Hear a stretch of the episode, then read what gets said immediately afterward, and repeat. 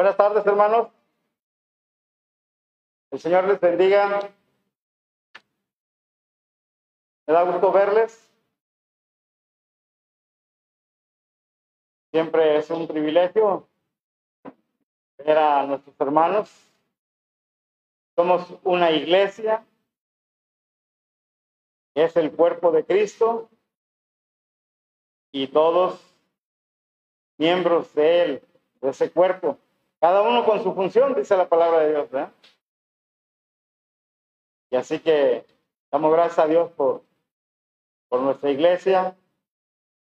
Gracias a Dios por la visita de nuestros hermanos. Estamos muy contentos y gozosos de verlos y por estar aquí, hermanos. Gracias a Dios por el viaje a Zacatlán, las muestras de amor de nuestros hermanos hacia nosotros, la atención, el deseo de ellos de que estamos bendecidos. Y de veras que eso nos anima cada vez que vamos. Nos anima mucho. Sobre todo cuando un hermano pone en su corazón decir, voy a cerrar mi negocio y voy a ir a la, al, al, servicio de, de, adoración a nuestro Dios. Qué bonito, hermanos. Qué bonito, de veras. Es, es precioso escuchar eso. Y nos, no nos queda otro, hermanos, que no fallarles, no fallarles, no fallarles. Hay mucha necesidad, el catolicismo está muy arraigado y hablar de la palabra de Dios no, no es fácil con ellos, pero pues no somos nosotros, ya lo sabemos, es el Espíritu Santo que mueve los corazones y es el que permite que la palabra de Dios se anide en el corazón de las personas que no le conocen y si caen en un terreno fértil, por supuesto que va a dar fruto.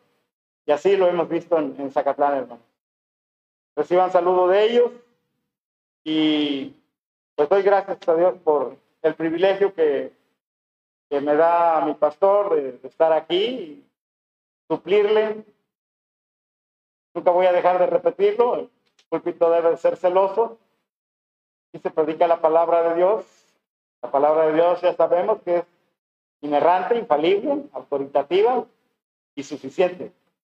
Así que no dependemos de ninguna otra cosa, ni de ideas, filosofías huecas, nada, nada. Es palabra de Dios.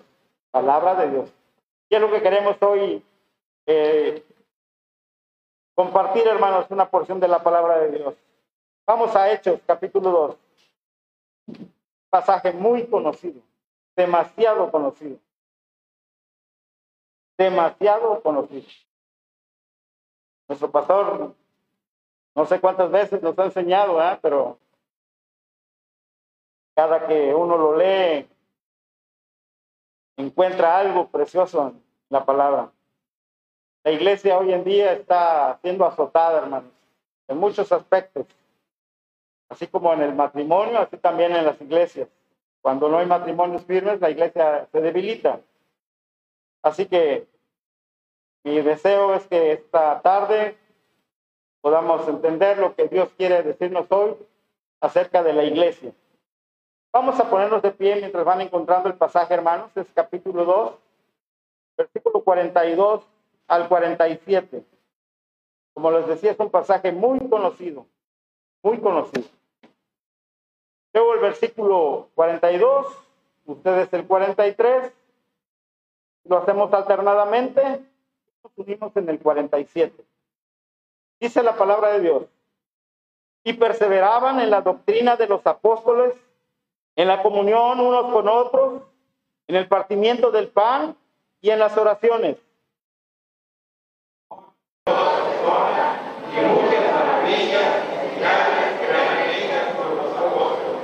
Todos los que habían creído estaban juntos y tenían en común todas las cosas.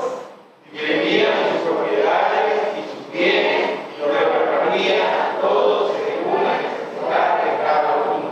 Y perseverando unánimes cada día en el templo y partiendo el pan en las casas, comían juntos con alegría y sencillez de corazón, alabando a Dios y teniendo favor con todo el pueblo Y el Señor añadía cada día a la iglesia los que habían de ser salvos. Oremos. Buen Padre, estamos muy agradecidos, Señor. Muy agradecidos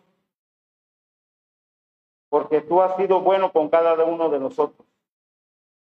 Gracias por tu iglesia Masai, Señor, que tú la plantaste aquí hace alrededor de 22 años. Has visto el fruto y conoces a cada uno de los que lo integramos en esta, en esta membresía. Señor, en esta tarde te pedimos que diriges tu atención en estos momentos para que tu palabra, Señor, sea escuchada con respeto y reverencia. Bendice este momento, Señor. Unge mis labios, unge los oídos de mis hermanos y que, Señor, tu palabra sea predicada con poder. Gracias, Señor, porque sabemos el propósito que tienes tú con esta iglesia. Y por eso, Señor, estamos interesados en que nosotros como miembros de esta iglesia podamos, Señor, responder a tu mandato de ir y predicar la palabra, de ir y hacer discípulos, de enseñar. Gracias, Señor, porque esta iglesia lo está haciendo. Gracias por tu siervo que la liderea. Y Señor, síguenos equipando a través de tu palabra. Bendito sea, Señor. En el nombre de Jesús te lo pedimos. Amén. Pueden sentarse, hermanos. Gracias.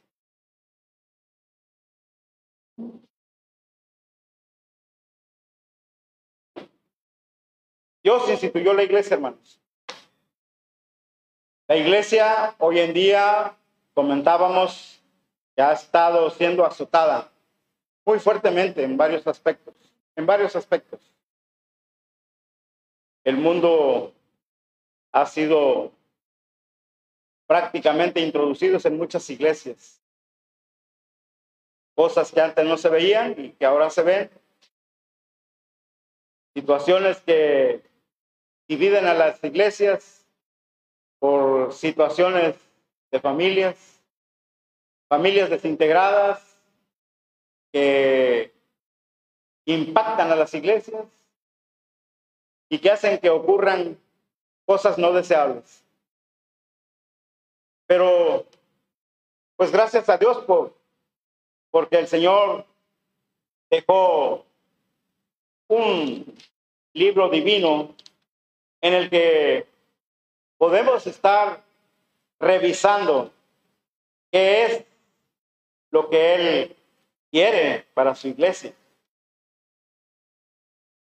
Masai, hace 22 años que dio a luz y empezaron a asistir muchos, muchas personas inconversas de los cuales algunas de ellas se convirtieron aquí.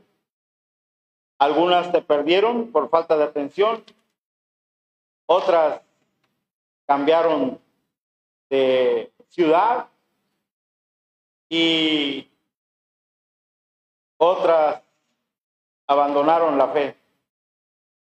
Pero bueno, eso pasa en muchas iglesias, en muchas iglesias, la mayoría. No hay iglesia perfecta. Siempre he considerado que la iglesia es un hospital donde llegan aquí los pecadores arrepentidos y tratar, tratando de restaurarse de la situación que están viviendo. Y damos gracias a Dios porque esto está sucediendo hoy en día en, la, en las iglesias. La Biblia nos enseña muchas cosas. Yo quisiera compartirles algunas características de la iglesia primitiva basado en la palabra de Dios. Romanos 10, 11 dice, y estas cosas les acontecieron como ejemplo y están escritas para amonestaros a nosotros, quienes han alcanzado los fines de los siglos. La palabra de Dios nos enseña cómo era la iglesia primitiva, cuál era el comportamiento de esta iglesia en ese entonces. Y si nosotros las comparamos con hoy en día en la iglesia actual, vemos un distanciamiento tremendo, hermanos, tremendo, tremendo, que desafortunadamente nos hemos ido familiarizando y ya no lo percibimos como debe de ser. La iglesia es una institución, hermanos, en donde venimos a adorar a Dios. No yo, no usted. Es el cuerpo de Cristo, hermanos. El cuerpo de Cristo. El canto dice, viene otra vez, viene por su iglesia, hermanos. Viene usted, por usted y por mí. Por eso viene Cristo, no viene nada más por mí. No, no, viene por su iglesia. Por su iglesia. Así que tenemos que tomar en serio, hermanos, la función de la iglesia. Totalmente. No es un club aquí, hermano. No es un club. No es un centro recreativo aquí. Aquí no venimos nada más a pasar el tiempo y, y ya nos vamos y listo. No, hermanos. No, no, no, no, no. Y a veces en eso caemos. ¿eh? En eso caemos. Me ha tocado asistir a iglesias en las que termina el culto y ¡pum! Todos se van rápido. Rápido. Por una u otra cosa. Y de un momento a otro eh, queda sola la, el, el lugar donde, donde se reúnen. Este es un edificio, no es la iglesia. La iglesia somos nosotros. El templo somos nosotros, no es el templo. El somos, el templo somos nosotros. ¿No es cierto que dice la palabra de Dios que somos templos del Espíritu Santo? Y no es cierto que mucha gente dice, ay, vamos al templo. Hasta yo lo he dicho. Pero el templo, el templo somos nosotros, el cuerpo. En nosotros habita el Espíritu Santo. Por eso es templo del Espíritu Santo. Así que vean cómo cosas sencillas, hermanos, que debemos ir analizando y decir, cierto, me cae el 20, ¿verdad? Yo soy templo del Espíritu Santo, el Espíritu Santo mora en mí, Él me redarguye de pecado cuando yo estoy en esa, eh, en esa tentación. Importante, hermanos. Pero ¿qué sucede ahora con las iglesias? Venimos a orar cinco minutos, diez minutos, quince minutos máximo. ¿No es cierto? Venimos a escuchar palabra de Dios y ponemos atención a lo mejor 20, 30 minutos. Después nos cansamos y empieza a, la mente a, a andar pensando otras cosas. Gracias a Dios, hermanos, porque lo que se predica aquí, lo que se predica aquí con gran profundidad, hace que pongamos atención, hermanos. Que estemos atentos a ver que yo no lo había visto así. Ahí estamos atentos. Pero estoy hablando de las iglesias en general, para que no suceda con nosotros. Y si está sucediendo, hermanos, por favor, hermano, dígale al hermano de al lado, hermano, no te duermas. ¿eh? Hermano, este, deja de estar viendo tu, celular. No, es que aquí está la Biblia. No, sí, pero llega un mensaje y rápidamente te das cuenta ahí, te, te desvía la atención, hermano. Es verdad, o sea, ¿por qué ocultar eso? Es una, es una, es una realidad. El diablo quiere desviar nuestra atención. Él no quiere que estemos aquí reunidos alabando y glorificando a nuestro precioso Dios. No quiere que exaltemos a nuestro Señor Jesucristo. Él no quiere eso. Pero ¿qué sucede? Que caemos en la trampa. Caemos en la trampa, hermano. Caemos en la trampa. Qué bonito sería, ¿verdad? Que todos los que vinieron en la mañana estuvieran aquí. Qué bonito sería. Hoy es día del Señor. Hoy es día del Señor. Dedicado a nuestro Dios aquel que nos da, nos sustenta en todo, en todo. Pero ¿qué sucede? Se nos olvida, se nos olvida que dependemos de Él. Porque de Él, por Él y para Él son todas las cosas, dice la palabra de Dios. Así que tenemos que poner atención a esto, hermanos. Somos una iglesia, una iglesia, algo precioso en este universo, precioso, que si usted o yo no lo hemos valorado, pongámonos a cuenta, hermanos, y leamos la, la palabra de Dios. ¿sí? Leamos la palabra de Dios y va a ver qué se va a encontrar con la iglesia. Hace aproximadamente dos mil años, hermanos, Pedro predicó en Jerusalén y el resultado fue realmente asombroso esa predicación. La iglesia creció de 120 a 3 mil. Se agregaron 3 mil en ese entonces. Los apóstoles continuaron su enseñanza y también hacían muchos milagros y señales en ese entonces. Hoy ya no hay eso, pero era necesario que eso sucediera en ese tiempo. Era necesario. Por eso muchos dones ya, ya no existen. Ya no hay apóstoles, ya no hay sanidad, ya no hay esto, ya no hay el otro. Fueron temporales esos dones. Hoy tenemos la palabra de Dios completa. Todo lo que usted quiera conocer, toda duda, todo lo que quiera, aquí la encuentra. Aquí la va a encontrar. Aquí la va a encontrar. Pero no la va a encontrar al día que tiene una situación y quiere ir rápido a la, a la Biblia y quiere... No, no, hermanos. Esto es un proceso. Usted tiene que estar leyendo todos los días, cuando menos un capítulo, cuando menos un capítulo. Bueno, cuando menos un versículo. Y aprenderlo. Porque el día en que esté en una tentación, el día en que esté en una prueba, el día en que esté en algo que verdaderamente requiere una solución, se le va a venir un versículo y va a decir, ah, sí es cierto. Yo ya no soy de la carne, soy del espíritu. ¿Por qué tengo que estar pensando en las cosas de la carne?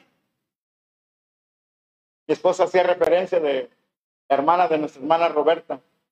Estaba preocupada por, por las joyas, por las televisiones que tenía, las computadoras. Y digo, es de lamentar, cierto. Pero si nos ponemos verdaderamente en una actitud positiva y viendo el lado positivo de las cosas, dice, sí, cierto, si hubiera estado ahí, mi hermana es muy impulsiva. ¿Qué hubiera pasado si, si, si se pone con el ladrón y el ladrón trae una pistola? Imagínense nada más. Ah, pero pensamos en las cosas materiales y no pensamos en la bondad de Dios, en la providencia de Dios, en que en ese momento no permitió que ella estuviera en casa y que de esa manera pudieran llegar los, los, ladrones. Es ver el otro lado de la moneda. Y así no sucede. Así no sucede. Porque hasta a mí me ha pasado. Pero esto, esto, hermanos, que a veces escuchamos por experiencias de otros, nos deben de ser útiles. Por eso las acciones de gracias aquí. Escuchamos a un hermano, ah, ah, qué bueno que nos, nos dijo esto, ¿verdad? Porque ahora yo voy a poner atención en esto para no cometer el mismo error o no caer en el mismo problema. Importante, hermanos. Importantísimo. Las características de la iglesia. ¿Cómo era la iglesia en ese entonces, hermanos? ¿Cómo era la iglesia? Imagínense un grupo de gente, muchos ignorando lo que había sucedido, ¿eh? porque apenas empezaba. Es como el recién convertido que llega aquí y empieza a escuchar muchas cosas le va, le, va a sorprender porque no sabe de qué se trata. Pero ahí está el Espíritu Santo, ahí está el Espíritu Santo. A rato esa persona va y pregunta, o viene a la siguiente, este, el siguiente servicio y escucha otra cosa, y va, va engranando las ideas, porque así lo quiere, lo requiere el Espíritu Santo. Ir acomodando lo espiritual a lo espiritual. Las características de la iglesia. Fíjense bien, voy a dar nueve puntos, no me voy a tardar mucho. Nueve puntos, lo vamos a ver rápido, pero quiero, quiero decirles cada punto. Era una iglesia que aprendía. Era una iglesia en comunión. Era una iglesia que oraba. Era una iglesia en la que sucedían cosas. Era una iglesia solidaria. Era una iglesia que daba cultos a Dios. Era una iglesia feliz. Era una iglesia de personas agradables. ¿Por qué decimos esto, hermano?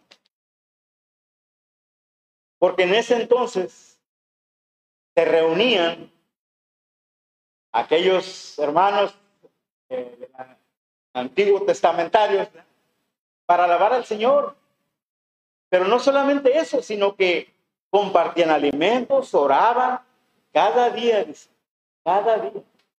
Nosotros venimos los domingos y los miércoles, y a veces ni los miércoles, y a veces los domingos nada más en la mañana y en la tarde no venimos. Y ellos eran todos los días, todos los días, hermanos. Era una iglesia que aprendía, dice la palabra de Dios, y perseveraban en la doctrina de los apóstoles. Perseveraban en la doctrina de los apóstoles. Quiere decir que dedicaban tiempo y prestaban atención a lo, a lo que los apóstoles enseñaban. Es importante, hermanos, llegar y sentarnos y poner atención, poner atención a lo que está enseñando el siervo de Dios. Porque no es por él, es por la palabra de Dios y el Espíritu Santo. ¿Qué me quiere decir Dios con esta, con esta porción de la palabra de Dios? Perseveraban en la enseñanza.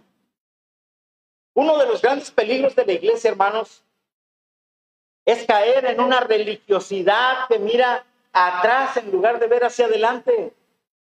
Precisamente porque las riquezas de Cristo son inescrutables e inagotables. Debemos ir siempre hacia adelante. Los tesoros de la sabiduría y de la inteligencia están escondidos en Cristo, hermanos. En Él están escondidos. No lo podemos menospreciar.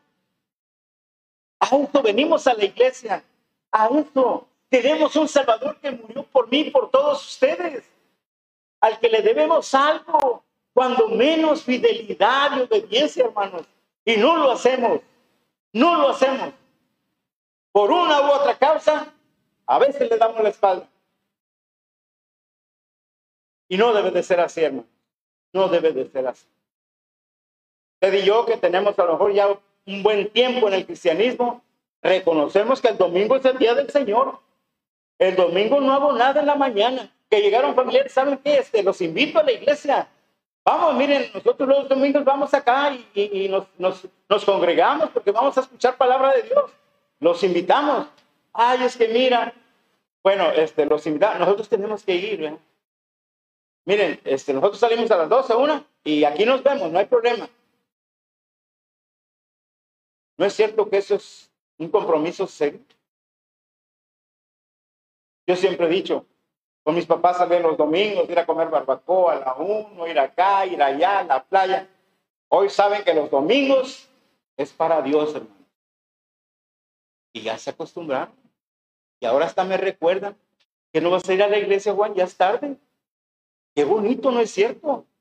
Ser de buen testimonio en nuestras casas, hermanos, con nuestras familias.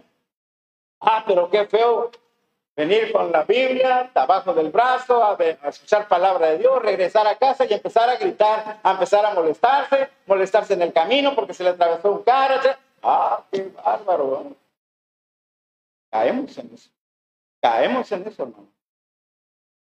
El cristiano se dirige como la luz de la aurora hacia una plenitud que no se alcanza en esta vida, dice la palabra de Dios ahí en Proverbios 18. Debemos considerar que hemos perdido el día si no hemos aprendido ni hemos profundizado en la sabiduría y en la gracia de Dios. Es día perdido hoy si usted se sale de aquí y no va beneficiado con una parte de esta palabra de Dios, hermanos. Así de fácil, así de fácil. Era una iglesia que aprendía. Pero también era una iglesia en comunión.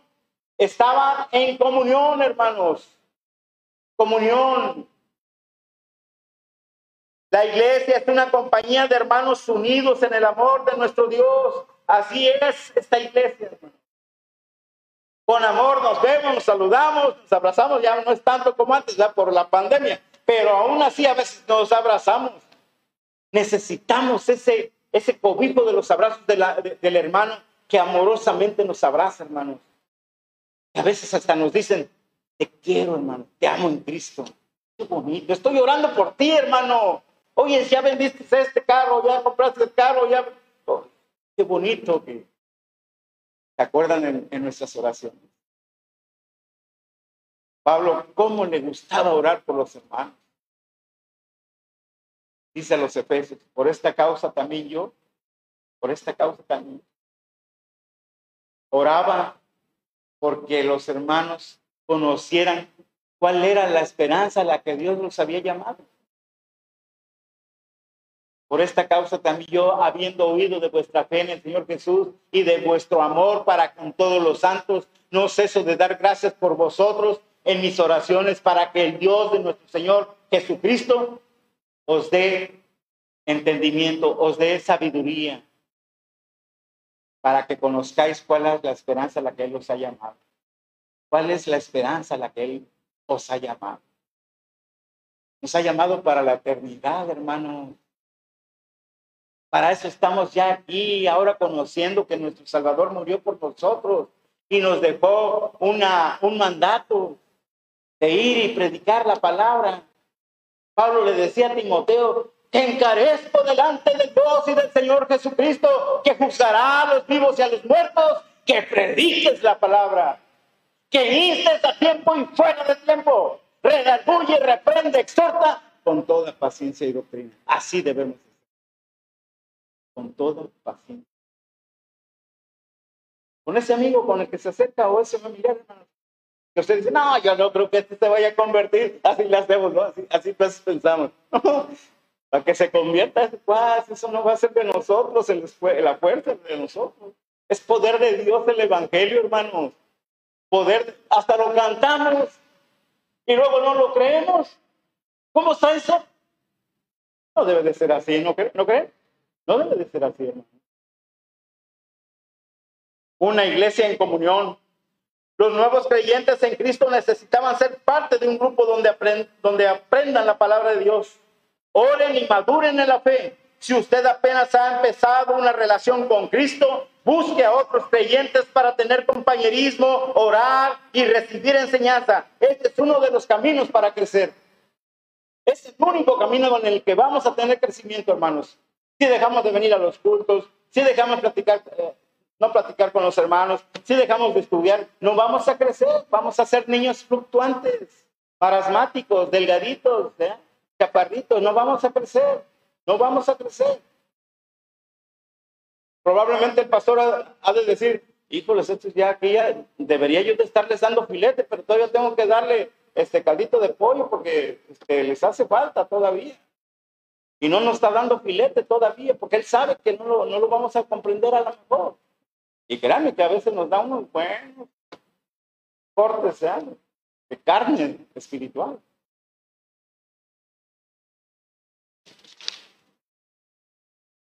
Una iglesia en comunión. Era también una iglesia que oraba, hermanos. Una iglesia que oraba.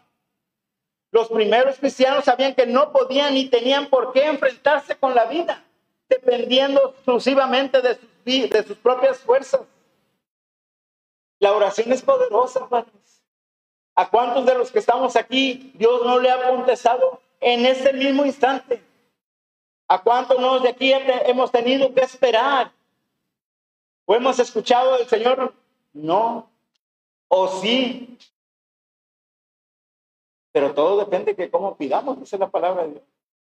Pedís y pedís mal para vuestros propios deleites a veces, porque quiero esto y me enojo porque el Señor no me lo dio. El Señor sabe qué es lo que nos conviene y qué es lo que no nos conviene, hermanos. Y de eso debemos de estar conscientes también. Siempre hablaban con Dios antes de hablar con los hombres. Siempre buscaban a Dios antes de salir al mundo. ¿Quién me busca Hechos capítulo 3, versículo 1? Hechos 3, versículo 1.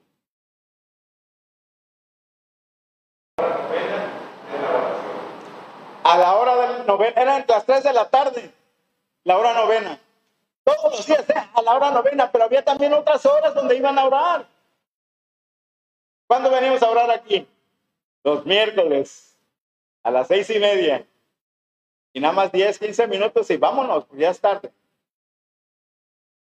Entendemos, hermanos, la vida ha sido una rutina, ha sido un problema serio en la administración del tiempo, pero en nuestras casas, allá en su lecho, hermanos, a solas con Dios, a solas con Él, orando, platicando con Él, pidiéndole que se le presente, hermano. Pidiéndole. Tratando de conocerlo cada vez más y más y más. Conocerlo. Era una iglesia que oraba. Podían hacer frente a los problemas de la vida con valor y entereza porque habían estado en la presencia de Dios, hermanos. Me viene a la mente Nehemías, cuando le dijeron que las este, estaban en ruina las puertas y las murallas y se acongojó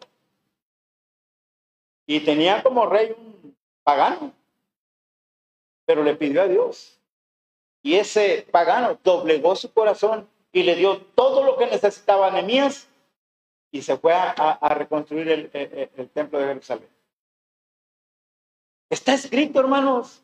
Por eso dice que para ejemplo nuestro lo tenemos. Ahorita, para ejemplo nuestro, lo tenemos para ver cómo era la iglesia neotestamentaria en ese tiempo. Para que nos pongamos a pensar, ¿cierto? ¿Por qué ahora ya no hago eso que antes hacía?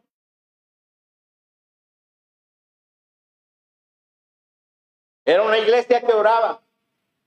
Pero también era una iglesia temerosa, hermanos. Una iglesia temerosa. ¿Quién me lee el versículo 43 ahí de Hechos 2? Hechos 2, 45. Dije 45, 43, perdón.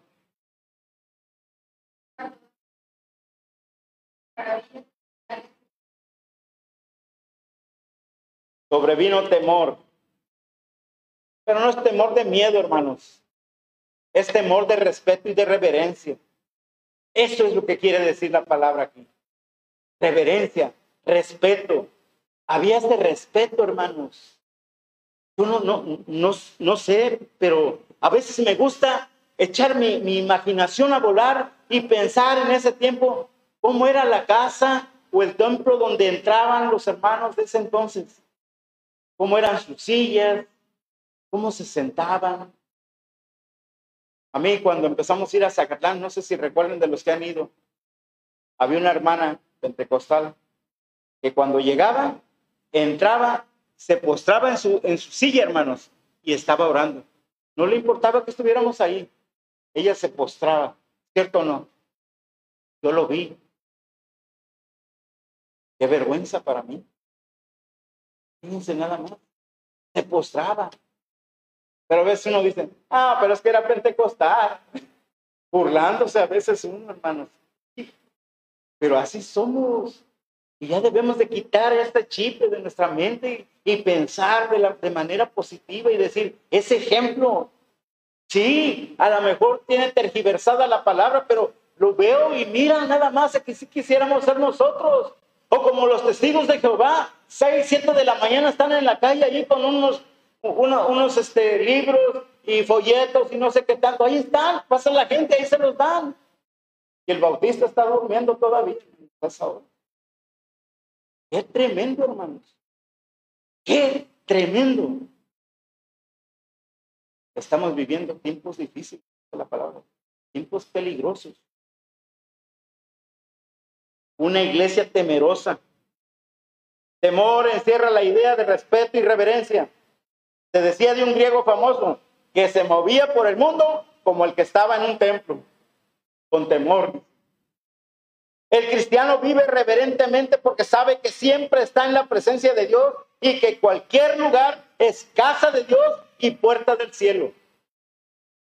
estamos entrando en este lugar donde el Señor se va a presentar y debemos de estar con todo respeto, con todo respeto, hermanos. Ah, pero ¿qué pasa? No falta quien se sale al baño, no falta quien sale a, hablar por teléfono, no falta que esto, no falta que el otro. ¿Y dónde quedó la reverencia? Todo eso hace que nuestra atención se desvíe, hermanos. Y eso es lo que quiere el diablo. Que usted y yo no salgamos bendecidos con la palabra de Dios. Tengamos cuidado, hermanos. De veras. A lo mejor cuando el hermano se le exhorta o se le comenta, se moleste, pero es para su bien, hermanos. Y no nada más para él, para la iglesia. Esta es la iglesia, es un todo. Es un todo. Si alguien falla, se duele la iglesia, ¿no es cierto? Entonces, hermano, si usted tiene la capacidad de llegar y aconsejarle decirle, hermana, este, mire, este, antes de que empiece el culto, vaya usted a comprar su refresco, vaya al sanitario, o lo que sea que tenga que ser, pero que la hora del culto ya no se muevan. Por reverencia a Dios, por respeto a Dios, hermanos. Eso es importante para nuestra iglesia. Hagámoslo, hermano. Hagámoslo. Pero también, hermanos, era una iglesia en la que sucedían cosas. Era una iglesia en la que sucedían cosas. Había señales y maravillas. Así dice el versículo 43. Si esperamos grandes cosas de Dios y emprendemos grandes cosas por Dios, sucederán. Sucederán, hermanos. Lo que acabamos de emprender remodelar nuestro, nuestro edificio. Qué bonito, hermanos. Nos propusimos como iglesia y miren, aquí está el resultado. Gracias a Dios. Gracias a Dios que movió los corazones. Sí, yo pongo tanto, ¿verdad? Para el piso también pongo para el piso. Y órale, vámonos, recio. Gracias a Dios por la vida de Manuel. Gracias a Dios por cada uno de ustedes que contribuyeron. Si no fue con trabajo, fue con, económico. Pero gracias a Dios, hermano. Gracias a Dios. Era una iglesia en que sucedían las cosas. Cuando mueren las hermanos, mueren también los resultados. ¿eh? Sucederían más cosas en la iglesia si creyéramos que Dios puede y quiere hacer con nosotros que sucedan. Porque si queremos, hermanos, y estamos bajo la voluntad de Dios, suceden. Óigalo bien, suceden. Parecería un reto, un reto así medio tremendo, pero no. Conocemos a nuestro Dios, ¿quién es Él? Lo conocemos. Ah, pero si usted no conoce la voluntad de Dios, ¿cómo va a ser que, se, vengan las cosas? Hay que conocer la voluntad de Dios. La voluntad de Dios quiere que, que, que, nosotros seamos salvos y ya somos salvos, ¿no es cierto? Y así vamos encontrando cada, cada parte de la voluntad de Dios. Era una iglesia en la que sucedían cosas. Pero también, hermanos, era una iglesia solidaria. Era una iglesia solidaria. Acordé de un consejo de mi pastor Ernesto. Aquellos primeros cristianos tenían un fuerte sentido de responsabilidad mutua. Un fuerte sentido de responsabilidad mutua. El que es cristiano de veras no puede soportar tener demasiado cuando otros padecen necesidad. Gracias a Dios ya no estamos en los tiempos de antes. Era necesario en aquellos tiempos, en aquella área geográfica, en aquellas políticas de, la ciudad, de que los entre hermanos vendían sus, herencias o sus eh, propiedades para repartirlo. Así era antes. Hoy ha cambiado, ha cambiado. Pero ¿qué nos cuesta a veces decir, ten hermano? Sé que lo necesitas. Ahí te van, 50, 100, lo que sea. Porque yo sé que usted y yo lo hemos hecho. Lo hemos hecho. Pero lo que hace la mano derecha no lo sabe la izquierda. Así que sigamos igual, hermanos. Sigamos igual. Era una iglesia solidaria. Seamos solidarios con los hermanos necesitados. Solidarios.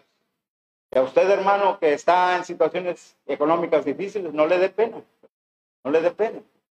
Les digo de un consejo de mi pastor. Digo, hermano, fíjese que pasó esto. Ah, ya. Sí, sí. Mire, le voy a aconsejar algo. Él lo que le puso en su corazón y no piense que se lo va a regresar. Punto. Ah, sabias palabras, ¿verdad? Porque a veces uno dice, ah, me pidió y no tengo, tengo temor de que vaya a pasar algo. Fíjense nada más. Y así es, así es, hermano. Ahora, yo no digo que no, no, puede uno apoyar al hermano con, con una cantidad, ¿de acuerdo? Pero hay que tener discernimiento, mucho discernimiento, mucho discernimiento. Porque pueden suceder cosas inexplicables para nosotros, pero para Dios no. Entonces era una iglesia solidaria. Quiero repetirles algunas características. Era una iglesia que aprendía, era una iglesia en comunión, era una iglesia que oraba, era una iglesia temerosa, era una iglesia en la que sucedían cosas, era una iglesia solidaria, pero también era una iglesia que daba culto a Dios. Era una iglesia que daba culto a Dios. ¿Qué dice, hermanos? El versículo 46. ¿Alguien?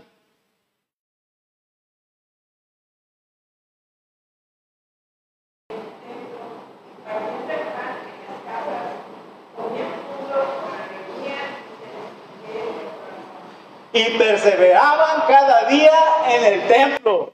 Cada día, hermanos, ¿eh? Todos los días, todos los días.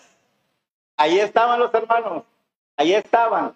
A lo mejor algunas veces orando, otra vez escuchando palabra de Dios, no sé. Pero ahí estaban, cada día, con reverencia, con respeto al, al servicio a Dios. No se olvidaban los primeros cristianos de frecuentar la casa de Dios. Debemos recordar que Dios no reconoce una religión solitaria. La mitad de la emoción que sentimos en un concierto o en una competición deportiva es porque no encontramos entre mucha gente con lo que compartimos el interés y la experiencia. El Espíritu de Dios se mueve sobre el pueblo de Dios que le da culto. ¿Por qué se hace esta referencia? ¿No es cierto que a veces ya no lo hago, antes sí era partícipe de ir a ver un partido de fútbol, de béisbol, y ahí está la gente aplaudiendo, hasta gritando, ¿no? Contagiaban los, los, los, los, este, los que estaban ahí eh, eh, reunidos. Igual debe de ser en la iglesia, no en ese aspecto carnal, aquí con reverencia y espiritualidad, alabando al Señor de verdad. ¿Cómo se convirtieron los, los, los, los tres mil con la predicación de, del apóstol Pablo? ¿No dice que compungidos estaban? ¿No es cierto? Estaban compungidos, hermanos. Y le decían, ¿qué haremos? Arrepiéntanse. Compungidos. No es que estemos compungidos aquí en la hora de la alabanza, sino gozosos, hermanos alabando a un Dios grande y fuerte, todopoderoso, omnisciente, omnipresente, santo, santo, santo. Así, hermanos. Era una iglesia que daba culto, pero también era una iglesia feliz. Ya voy a terminar. Tenía regocijo. Una iglesia sombría es una contradicción. El gozo cristiano no tiene por qué ser un momento de diversión con ruido y alboroto. Pero si en lo íntimo del corazón de los cristianos hay gozo, que nada ni nadie nos puede quitar. Era una iglesia feliz. Hoy, hermanos, hay iglesias que ah, no es que uno sea criticón, hermanos, pero no queremos que nuestra iglesia llegue a ser eso. Luces, no sé, tantas cosas que hacen ahora para para el escenario, en vez de que Jesucristo sea el que brille, está brillando otra cosa, hermanos. Fíjese nada más. Ah, pero la muchedumbre aplaudiendo, bailando, gritando, tirándose al suelo. Doctrina de demonios, dice la palabra de Dios. Doctrina de demonios. Cantan nuestros himnos, hermanos. Está en la reina Valera lloran, pero están mal. Doctrina de demonios. Era una iglesia feliz, hermanos. Y por último, era una iglesia de personas agradables. Era una iglesia de personas agradables. ¿Qué dice el 247, hermanos? Ya termino. 247, hechos.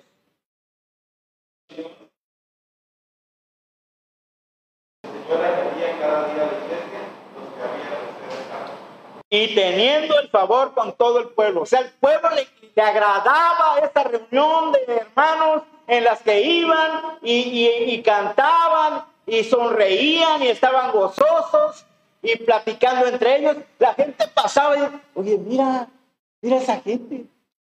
Se ve contenta. ¿Qué estarán haciendo allá adentro? ¿Qué harán? Pues que pasen para que se den cuenta, hermanos. Y entonces sí, se van a dar ustedes cuenta de cómo impacta testimonio de cada uno de los miembros de la iglesia. Era una iglesia de personas agradables. Hay dos palabras en griego para bueno. Una es ágatos que describe una cosa o persona simplemente buena. Y hay otra que es calos que quiere decir que la persona no solo es buena, sino agradable que tiene una gracia que conquista el alma. Así debemos de ser usted y yo. Si verdaderamente usted tiene el Espíritu de Dios en su vida, en su corazón, hermanos, el fruto del Espíritu Santo dice que hay amor. ¿Quién se sabe los demás?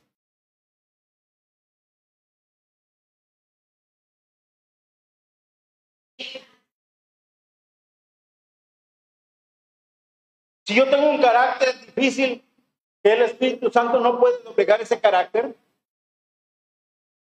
Si no tengo templanza, que el Espíritu no va a saber equilibrar eso. Si no tengo amor, que el Espíritu Santo no va a poder exhortarnos, redarguirnos. Claro que sí, hermanos. Claro que sí. Doy gracias a Dios por cada uno de ustedes, hermanos. Cuando enseño yo aquí, hermanos, ya Dios me habló a mí también. Ya. También me exhortó y me redarguyó. Con temor y temblor subo a este lugar.